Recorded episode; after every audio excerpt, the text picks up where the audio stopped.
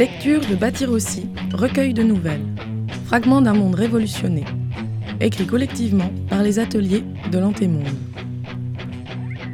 En 2011, les printemps arabes ont ouvert la voie à d'autres révoltes. Un mouvement mondial s'étend, c'est l'Araka. En 2021, les communes libres s'épanouissent sur les ruines du système. Les Arak inventent leur quotidien selon leurs ressources et leurs rêves, bâtissant un monde qui s'espère sans domination, sans exploitation.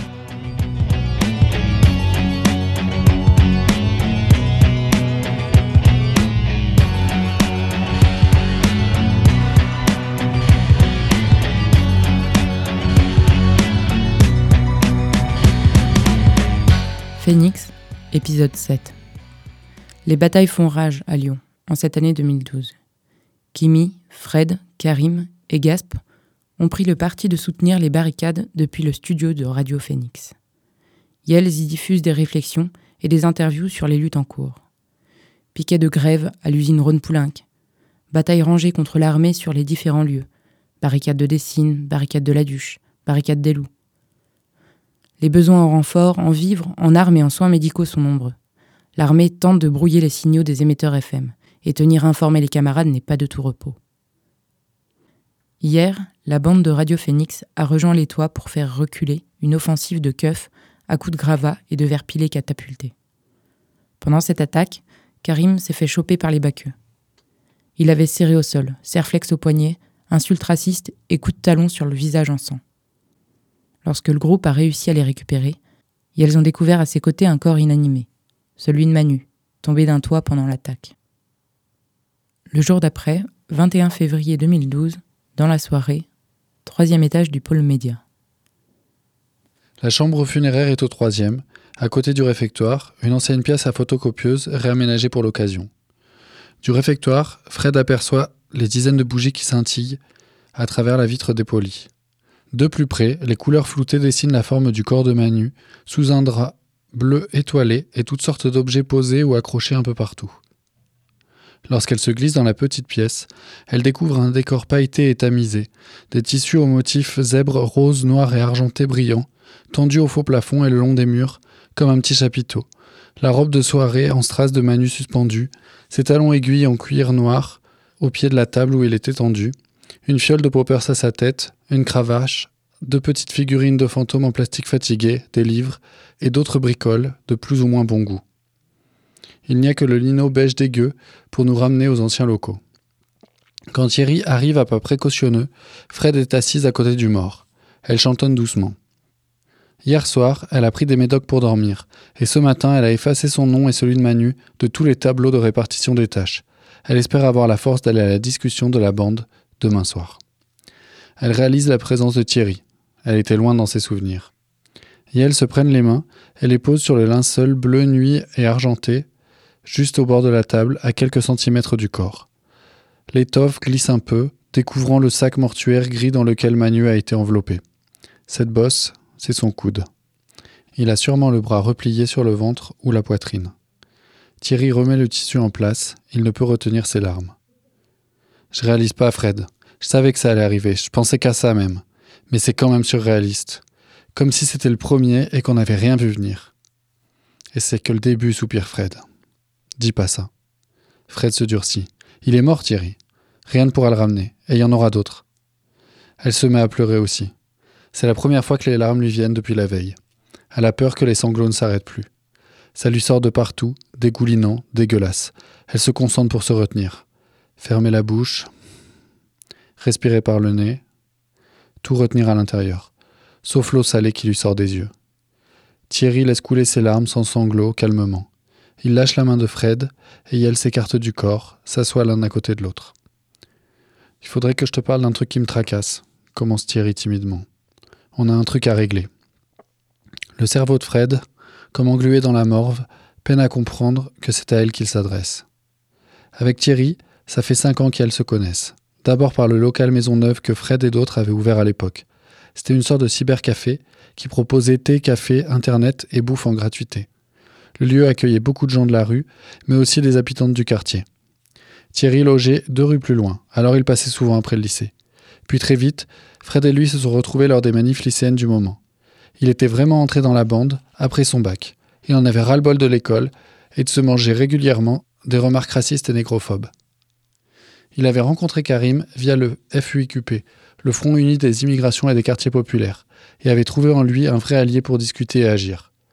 Sans parler de son histoire avec Lisa. Thierry se racle la gorge. Hier, j'étais dans le groupe qui a lynché les flics. C'était un peu fou. On les a aveuglés avec une fusée de détresse avant de se ruer sur eux avec les boucliers et les bâtons. Les prises de désarmement qu'on avait appris au cours d'autodéfense ont parfaitement fonctionné. Après avoir chopé leurs armes, on a commencé à les fouiller. On n'a pas réussi à s'arrêter avant de les avoir foutus complètement à poil. Ils n'emmenaient pas large à grelotter sur le bitume. Il fait une pause, le temps de se rapprocher de Fred. Dans le feu de l'action, j'ai récupéré un des guns, poursuivit-il, en chuchotant presque. Quand je suis sorti et que j'ai vu Manu au sol, je voulais vraiment m'en servir, les crever ces salopards. Je voulais les venger. Après, j'ai eu peur de ce que je pouvais faire. Je me suis démerdé le soir pour récupérer les autres flingues auprès des membres du groupe avant. Il montre son sac de la tête. C'est là. Cinq pistolets Zigzauer avec chargeur, cartouche et porte-flingue. Faut qu'on voit ce qu'on en fait. T'as vraiment assuré, Thierry commande Fred dans un souffle. Un problème de plus à régler dans les prochaines 24 heures. Qu'est-ce qu'on fout de ces flingues? Merde, ça nous met nous tout ça Thierry l'a des visages. Il ne faut pas sous-estimer le problème. J'y réfléchis toute la nuit. On ne peut pas les laisser en libre accès à la banque de matos. Ça pourrait tourner au carnage. Elle est d'accord avec lui. Sur la barricade, ça compliquerait tout. Il y a déjà des bastons régulières pour des désaccords politiques, des histoires de vol, de jalousie et de coucherie, sans compter la paranoïa qui rend louche n'importe qui et qui leur fait voir des flics infiltrés ou des indiques partout.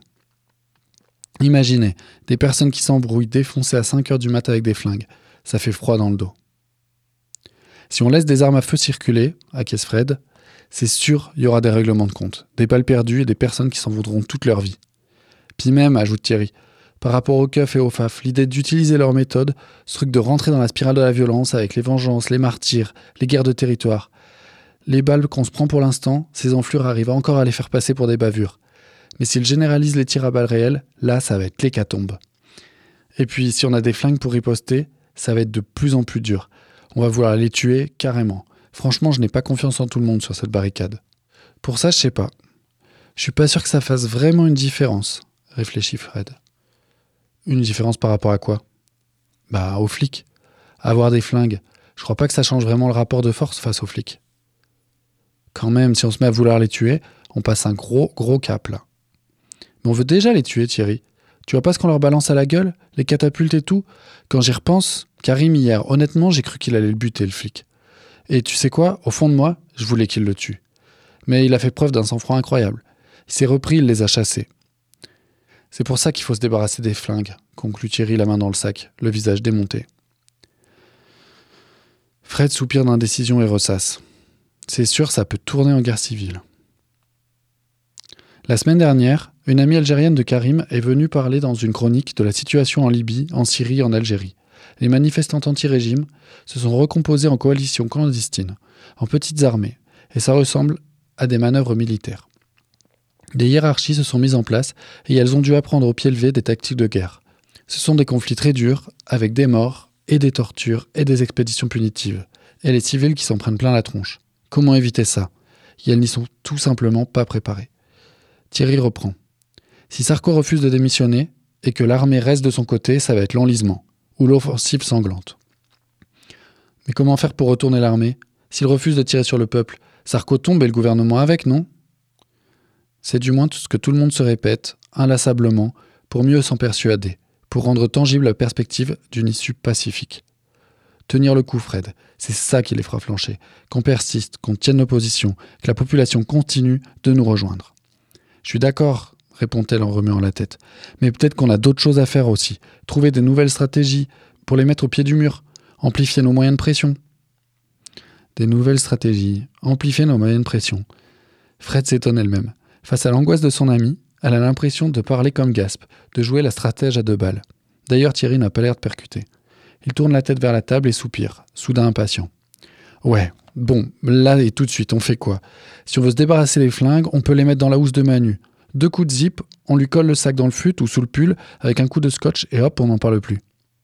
Attends, mais tu délires, Thierry. Tu veux scotcher le gun qui a servi à tuer Manu sur son ventre? Il déconne complet, là. Fred hésite à crier ou à rire. J'essaie juste de réfléchir aux possibilités. Fred plonge ses yeux dans ceux de Thierry. Je pense pas qu'il faille nous en débarrasser, finit-elle par dire après un long silence. Thierry la dévisage longuement. C'est la première fois qu'elle discute concrètement de se servir d'armes à feu. Fred continue. Écoute, on raconte que l'on les a balancés à l'eau, point barre. Comme ça, c'est réglé, pour les indiques et les camarades de la barricade. Même si ça gueule, c'est trop tard, on les a achetés, plus personne les cherche. Et de notre côté, on trouve une bonne planque qu'on sera les seuls à connaître. On n'a aucune idée de comment ça va tourner. Si ça part vraiment en guerre civile, on sera bien contente de les avoir, non? Je sais pas. T'imagines le secret qu'on va se trimballer? Tu te sens gérer, toi? Avec le risque qu'on s'isole ou qu'on s'embrouille à cause de ça? T'as pas vu ces films-là sur les actions clandestines dans les années 70 La vitesse à laquelle elles sont éloignées des enjeux réels? C'était bien pourri, hein. Quel film? Bah je sais plus, moi, euh, les films sur cette époque, quoi. Attends Thierry, la situation n'a rien à voir maintenant.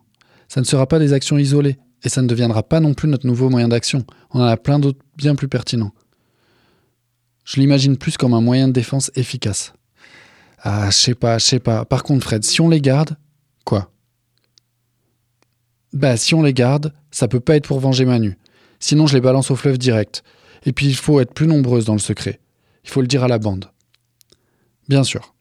En fait, il faudrait qu'on se mette d'accord sur les circonstances pour les utiliser, établir une sorte de protocole. J'espère que porter ça ensemble nous resserrera. Je pense qu'on a les épaules pour. Les épaules pour quoi? Demande une voix à l'entrée. C'est Carlito qui rentre dans la petite chambre funéraire. Ami de Manu et ex-amant sûrement. Lui aussi, il a le visage gonflé de larmes. Les épaules pour faire face à tous ces deuils.